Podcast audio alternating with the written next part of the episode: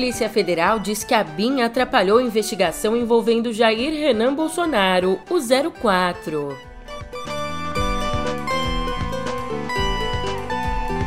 E levantamento indica que a família Bolsonaro comprou 51 imóveis em dinheiro vivo.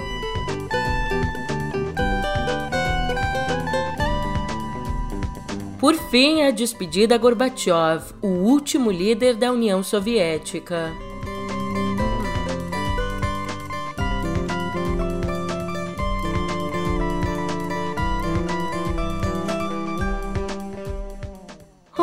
Ótimo dia, uma ótima tarde, uma ótima noite para você. Eu sou a Julia Kek e vem cá, como é que você tá, hein? Seja muito bem-vindo aqui ao dia 300 do mês de agosto. Impressionante, esse mês não termina nunca.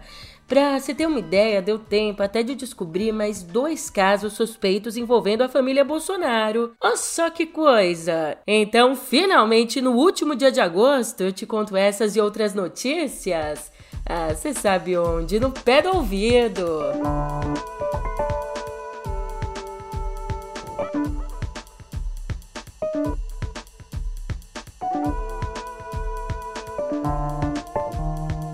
Pois é, a Agência Nacional de Inteligência, a ABIN, atrapalhou o andamento de uma investigação por tráfico de influência contra Jair Renan Bolsonaro, filho 04 do presidente da República. E não sou eu quem diz isso não, essa acusação está no relatório da Polícia Federal, que é a responsável pelo inquérito. Acontece que um integrante da própria BIM admitiu à PF ter recebido uma missão de levantar informações sobre o caso com o intuito de prevenir riscos à imagem de Bolsonaro. E nesse caso específico, o filho do presidente e o preparador físico dele, o Alan Lucena, são suspeitos de terem recebido um carro elétrico de um empresário do Espírito Santo que estaria interessado em contratos com o governo. Mas, Julia, como é que na prática a BIM teria atrapalhado as investigações? Presta atenção para você entender bonitinho. Exatamente em 16 de março do ano passado, quatro dias depois de Jair Renan e o personal terem se tornado alvos da investigação da PF, o personal estaria andando ali na rua quando teria percebido que estava sendo seguido por um veículo e acionou a polícia. Então, ao ser abordado, o homem que seguiu o personal se identificou como Luiz Felipe Barros Félix, um agente da ABIN. Quando ele foi chamado à PF para explicar por que é que estava seguindo, Félix disse que teria recebido a missão de identificar onde estava o carro doado para, como eu já disse, prevenir riscos à imagem de Bolsonaro. Isso posto, a PF analisou as circunstâncias e declarou em relatório que a atuação da BIM foi uma interferência nas investigações. Inclusive, depois da operação ser descoberta, o personal devolveu o carro elétrico, o que comprometeu o inquérito. Ainda assim, o inquérito concluiu que não houve crime por parte de Jair Renan. E, de um lado, a ABIN diz que não há registro dessa operação envolvendo Félix. Já o presidente da República afirmou que a agência fez o trabalho dela. E dá-lhe suco de maracujá lá no Planalto, porque ontem os nervos ficaram à flor da pele. Um levantamento feito pelos jornalistas Tiago Erdi e Juliana Dalpiva constatou que quase a metade do patrimônio acumulado ao longo das últimas décadas por Bolsonaro e os parentes próximos dele Metade do patrimônio foi adquirida com dinheiro em espécie, o que representa 51 dos 107 imóveis negociados pelo presidente e pelos filhos desde 1990. E é claro que Bolsonaro ficou bem irritado ao ser indagado sobre essas operações. Imóveis, presidente, a matéria do áudio de hoje diz que a sua família comprou. Não, vou falar que tem uma imprensa fazendo aí, a minha família toda pegando a sua avaliação patrimonial desde, desde 90. Tá? Por que eu? Essa questão dos imóveis com dinheiro vivo, dá munição para seus adversários? Mas qual o problema comprar com dinheiro vivo algum imóvel? Não sei o que está escrito na matéria. Qual o problema? Olha, segundo o especialista em administração pública Fabiano Angélico, as transações de grande valor em espécie em si não constituem crime, mas são suspeitas. As compras em dinheiro, elas são associadas a, a, a crime de lavagem de dinheiro é, porque isso é algo muito comum. E por que, que isso é algo muito comum? É, porque quando você é, é, usa o dinheiro em espécie, fica mais difícil para as autoridades rastrearem, né, identificarem a origem, né, de onde veio o dinheiro. Então, assim, é, quando um cidadão compra um imóvel em dinheiro vivo, né? Quer dizer, a gente sabe que imóvel não é um negócio que custa barato, não são duas, três notas de, de 50 reais, né? Então eu preciso de uma, uma mala para carregar. Então, quando um cidadão compra um imóvel, isso já deve levantar suspeitas. Agora, quando um mesmo cidadão e a né, sua família é, compram vários imóveis em dinheiro vivo, isso é suspeitíssimo, né? Porque, de novo, qual é a origem desse dinheiro? Né? E por que, que não usou é, é, é, o sistema bancário? É muito mais fácil, né? Convenhamos, né? É, até um cheque, né? É mais fácil. Agora, dinheiro vivo, né? Quer dizer, tem toda a dificuldade, o risco de ser assaltado na rua enquanto você carrega o dinheiro para lá e para cá. É, existe uma suspeita. Agora, quando é alguém que detém poder, né? E, e tecnicamente tem um termo assim, é, pessoas expostas politicamente. É, os órgãos já ficam mais de olho, né? Por quê? Porque pode ser corrupção. Então, assim, é muito arriscado. Né, assim, é, é, uma situação em que as autoridades devem olhar com lupa, devem investigar. Né? Não é um crime por si só, mas é extremamente suspeito. E ainda mais se a gente lembrar que existem é, é, evidências e, e, testemunhos pretéritos a respeito de um possível, provável esquema de chamada rachadinha né, nos gabinetes, né, que gera dinheiro. Então, enfim, quando você olha uma ponta da história, outra ponta, e, e, né, e, tra e tratando de quem se trata, né? Então, tudo isso é um, um, conjunto de indícios muito forte. É aquele negócio, pô, vocês pegam muito no pé do presidente. Quem é que não tem umas notinhas, uns dinheirinhos aí na carteira para comprar uns chocolatinhos, uns imóveis por aí? Ai, ai, vai me dizer que você nunca fez isso. E mudando agora de assunto, a gente conversa sobre segurança durante as eleições. O plenário do Tribunal Superior Eleitoral decidiu por unanimidade proibir o porte de armas num raio de 100 metros dos locais de votação. Essa medida entra em vigor 48 horas antes do pleito e permanece até 24 horas depois. Só os integrantes das forças de segurança, importante, ó, só os integrantes em serviço e com permissão da autoridade eleitoral vão poder circular armados nesse raio de distância. E para o relator, o ministro Ricardo Lewandowski, se nem os integrantes das Forças Armadas podem entrar nos ambientes de votação armados, não faz sentido nenhum dar essa permissão a civis. Aliás, sobre violência e uma violência não só ali no momento do pleito, os senadores de oposição estão sendo orientados pela Polícia Legislativa, que é aquela responsável pela segurança do Congresso e dos congressistas. Veja bem, eles estão sendo orientados a evitarem os aeroportos durante a semana do 7 de setembro. A revelação foi feita por assessores do líder da oposição, senador Randolph Rodrigues, que inclusive participou ontem aqui do nosso programa de entrevistas, o Mesa do Meio. E o motivo para essa orientação é, adivinha só, a radicalização da militância bolsonarista. Aí vale dizer que mesmo o Congresso não vai ter sessões na Semana da Independência. Espaço aberto para uma análise importante. O cientista político Antônio Lavareda apontou que as pesquisas eleitorais podem não estar tá captando completamente as intenções de voto no presidente Jair Bolsonaro. E aqui a gente não fala de um erro na pesquisa em si, é que o especialista faz menção a um fenômeno chamado espiral do silêncio em segmentos de menor renda e escolaridade. Como ele mesmo explica, abre aspas, quando pessoas têm uma opinião que discrepa da opinião amplamente majoritária do seu grupo, elas escondem e ocultam essa preferência para não entrar em conflito. Fecha aspas. É de se pensar. E enquanto a gente pensa e pensa e pensa, vem processinho por aí. Ontem, a jornalista Vera Magalhães anunciou que vai processar por difamação o pastor Silas Malafaia, aliado de primeira hora de Bolsonaro. Na segunda, um dia depois do presidente atacar Vera no debate da Band, Malafaia foi ao Twitter e disse que a jornalista ganhava 500 mil por ano do governo de São Paulo e que por isso fazia oposição ao presidente. Na verdade, ela, que é apresentadora do programa Roda Viva da TV Cultura da Fundação Padre Anchieta, recebe 200 260 mil reais por ano, o que equivale a 22 mil reais por mês. Além disso, o orçamento da fundação é aprovado pelos deputados estaduais, não pelo governo.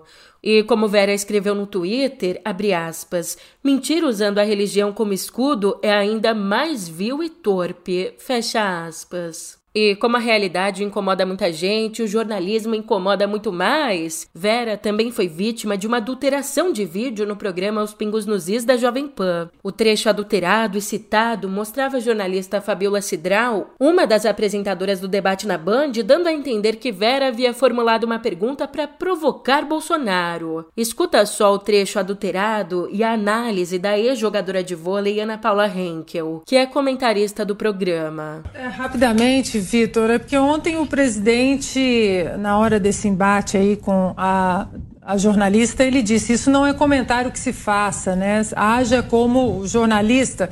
E agora viralizou aqui nas redes sociais um vídeo de uma das âncoras que estava presente ali no debate. E no vídeo ela conta o que a jornalista Vera Magalhães disse para ela. Ela disse o seguinte: abro aspas. Eu sabia, a Vera Magalhães disse a uma das âncoras, eu sabia que ele iria ficar nervoso. Eu fiz de propósito para mostrar quem ele é. Então Isso vai, é jornalismo? Cara. Prefeito. Sequência e ela falou para mim assim: eu sabia que ele ia ficar nervoso. Eu fiz até de propósito, para mostrar quem ele é. E agora aqui você escuta o trecho original, que mostra que Fabiola, na verdade, se refere à senadora Simone Tebet, não a Vera. Mais quente do debate, claro, que foi quando Simone Tebet e Bolsonaro se enfrentaram e ela falou assim: Eu não tenho medo de você.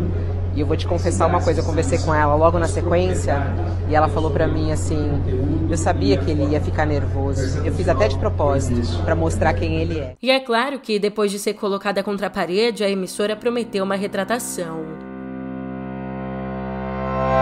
E lá fora, uma notícia de um impacto gigante. Morreu ontem, aos 91 anos, Mikhail Gorbachev, o último líder da União Soviética. Os esforços dele para modernizar e democratizar o país levaram ao fim da Guerra Fria, mas não impediram a dissolução da superpotência. Nascido numa família de agricultores na região de Stavropol em 1931, Gorbachev entrou para o Partido Comunista em 1952 e formou-se em direito três anos depois. Ao longo de duas décadas, foi subindo na hierarquia do partido e criando uma reputação de incorruptível e inimigo da eficiência. Então, em 1980, já era membro efetivo do núcleo do governo soviético. Em 85, sucedeu o mentor dele, Yuri Andropov, como secretário-geral do Partido Comunista, o cargo mais alto do país. Ciente de que a economia soviética não conseguiria suportar o peso da corrida armamentista com os Estados Unidos, buscou uma política de apaziguamento externo e reforma interna,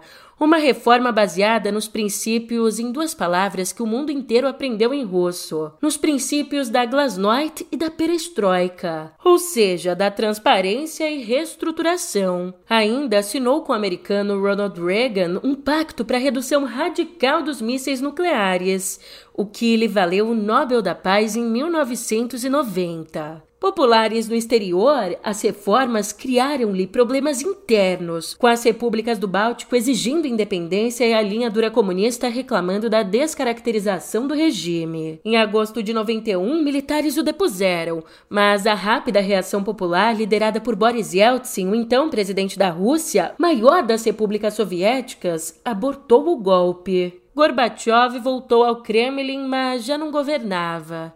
No dia 25 de dezembro daquele ano, renunciou ao cargo, marcando o fim da União Soviética. Como definiu o secretário-geral da ONU, Antônio Guterres, aspas, Mikhail Gorbachev foi um estadista único que mudou o curso da história. Já Ursula von der Leyen, presidente da Comissão Europeia, escreveu que ele desempenhou um papel crucial no fim da Guerra Fria e na derrubada da cortina de ferro, o que abriu caminho para uma Europa livre.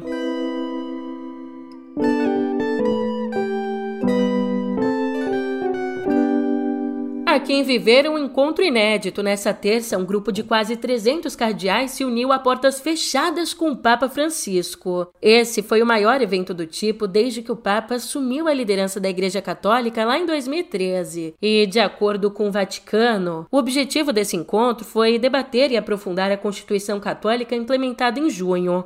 Mas, veja bem, também pode ser visto como um processo de renúncia de Francisco, que tem passado por problemas de saúde, chegando a realizar uma cirurgia no colo no ano passado. Ah, e a gente também não pode se esquecer das dores no joelho que o levaram a usar uma cadeira de rodas. Bem, numa viagem ao Canadá no mês passado, o Papa não descartou a possibilidade de renunciar por questões de saúde, dizendo que a porta está aberta. Já no domingo, ele chegou a elogiar pontífices que renunciaram. Já que no Brasil eu falo sobre a vacinação contra a Covid. E ó, eu falo aqui com propriedade, tá? Porque ontem eu tomei a minha quarta dose. Que felicidade! Agora, olhando para frente, uma vacina contra a Covid desenvolvida por grupos de pesquisadores da USP, o FMG e Fiocruz apresentou bons resultados em testes com animais e agora aguarda a aprovação da Anvisa para começar os testes clínicos. A nova vacina deve induzir uma resposta imune ao organismo com a produção de células de defesa que reconhecem e matam o vírus. Inclusive, a expectativa é de que esse tipo de proteção seja eficaz mesmo com o surgimento de novas variantes. Se aprovado, os testes em humanos já começam no mês que vem. E ainda nessa terça, o IBGE anunciou que já contou quase 60 milhões de pessoas no censo 2022. Mas ainda tem sido difícil contratar recenseadores em alguns estados do nosso país. Por exemplo, no Mato Grosso, só metade das vagas foram preenchidas, e o IBGE atribui essa falta de entrevistadores, essa falta de mão de obra, à taxa de desemprego, sendo mais difícil encontrar interessados em lugares onde a desocupação é menor. E o órgão pode se preparar porque vem mais problemas por aí. Digo, mais problemas para ele, porque os recenseadores estão no direito deles. Olha, está prevista para o dia 1 de setembro uma greve de funcionários do censo que pedem por melhores condições de trabalho.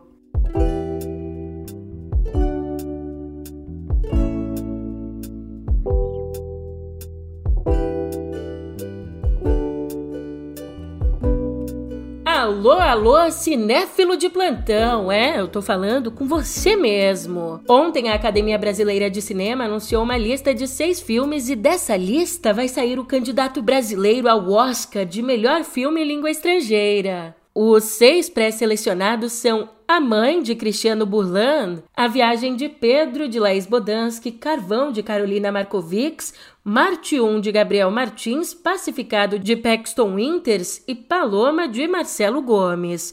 E a gente vai conhecer o escolhido desses seis no dia 5 de setembro. Falando em cinema, o cineasta e produtor brasileiro José Padilha está processando o americano Eric Newman, que coproduziu com ele a série Narcos, da Netflix. Veja só, Padilha está processando sob a acusação de que o americano violou um acordo para a distribuição dos lucros. Segundo ele, Newman teria recebido vários milhões de dólares gerados direta e indiretamente pela série e, por isso, cobra metade desse dinheiro mais uma indenização. Se você nunca assistiu Narcos, que teve três temporadas, traz Wagner Moura como mega traficante Pablo Escobar. Por fim, aqui mais uma despedida. Morreu ontem a atriz e modelo sul-africana Chobi Dean, que só tinha 32 anos. Ela estrelou The Triangle of Sadness, vencedor da Palma de Ouro do Festival de Cannes, e era mais conhecida do público pelo papel da assassina Sayonade na série Raio Negro, da Netflix. Segundo a imprensa americana, ela estaria internada em um hospital de Nova York com uma doença inesperada mas a causa mesmo da morte não foi informada.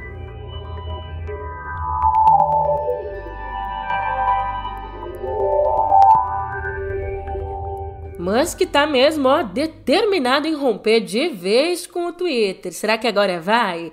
Bem, nesse novo passo, os advogados dele enviaram uma nova carta ao Twitter para cancelar o acordo de compra da rede social por 44 bilhões de dólares. Essa carta alega uma má conduta de longo alcance no Twitter, o que ocasionaria em graves consequências para os negócios da empresa. Além disso, o documento cita uma denúncia do ex-chefe de segurança do Twitter, uma denúncia na qual ele diz que a plataforma priorizava o crescimento de usuários em vez de reduzir o spam. Aliás, Ático também foi intimado pela defesa de Elon Musk a depor no julgamento da ação que o Twitter move contra ele.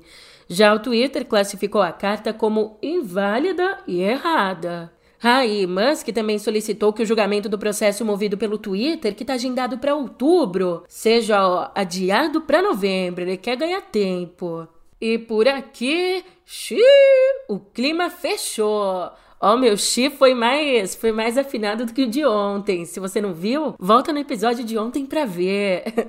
O Procon de São Paulo notificou as operadoras TIM, Claro, Vivo e Oi, solicitando explicações sobre a oferta do 5G que recentemente começou a funcionar para valer em algumas capitais brasileiras. De acordo com o Procon, as operadoras deverão fornecer mais detalhes sobre a implantação do 5G e de como a novidade vai afetar os serviços atualmente já comercializados para os usuários. Também é solicitado que as empresas informem quais modelos de celulares são compatíveis com 5G e se é necessário trocar o chip ou o dispositivo para usá-lo, já que o 5G não funciona em qualquer aparelho. E as operadoras têm até o dia 6 de setembro para responder. E mais uma informação: ontem o Twitter liberou para todos os usuários o recurso que permite twittar para um grupo de amigos selecionados, uma ferramenta parecida com Close Friends do Instagram chamada de roda. A função estava disponível para alguns desde maio, mas ela estava ali disponível na fase de teste. E nessa roda do Twitter é possível adicionar até 150 pessoas na lista. Daí essas pessoas selecionadas vão poder ver as suas postagens e interagir com elas, mas sem a opção de retweetar. E que bom que eu tive sua companhia hoje aqui comigo agora, ó. Você já pode rodar pelos nossos outros podcasts. Entendeu? Roda, rodar. Porque agora eu tô indo nessa, mas você sabe, já já a gente se encontra de novo. Até lá!